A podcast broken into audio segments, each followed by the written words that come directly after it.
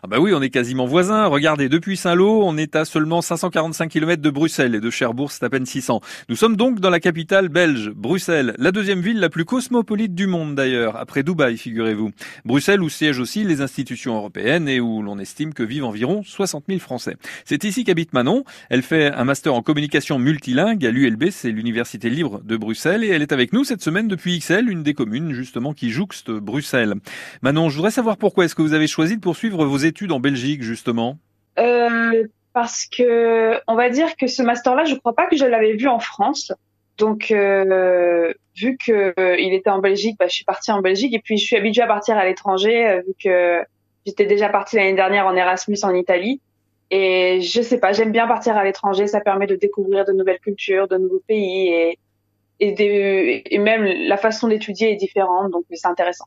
Voilà, ça permet d'avoir du recul aussi sur pas mal de choses, j'imagine. Oui, oui, oui. Bah, par exemple, je regrette le, le bon système universitaire français euh, qui fait la, qui utilise la compensation des notes pour faciliter euh, la réussite des examens. Mais à part ça, tout va bien.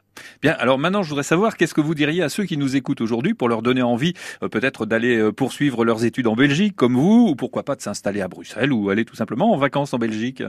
Bah, je leur dirais que c'est un super pays avec des gens euh, extrêmement gentils et chaleureux et accueillants, et qu'en plus c'est pas très loin de la France, donc si on veut commencer à, à essayer de se dépayser un peu, mais sans partir trop loin ou sans être trop loin de chez soi, je pense que c'est le pays parfait et la ville parfaite parce qu'il y a énormément de choses à faire et beaucoup d'activités. Et pour euh, un week-end, pour les vacances?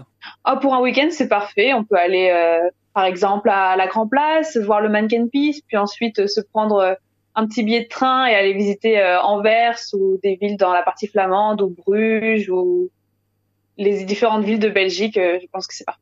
Merci Manon depuis Bruxelles. Merci de nous avoir parlé de votre quotidien, la vie à Bruxelles, en Belgique. Euh, un dernier mot. Euh, Est-ce qu'il y a un terme particulier ou un mot pour dire euh, bonjour ou au revoir à Bruxelles? Alors pour le bonjour, je ne sais pas trop, mais je sais que pour dire au revoir, on peut dire à tantôt, comme en Normandie en fait. Ah d'accord. Donc c'est des cousins. Oui, un peu.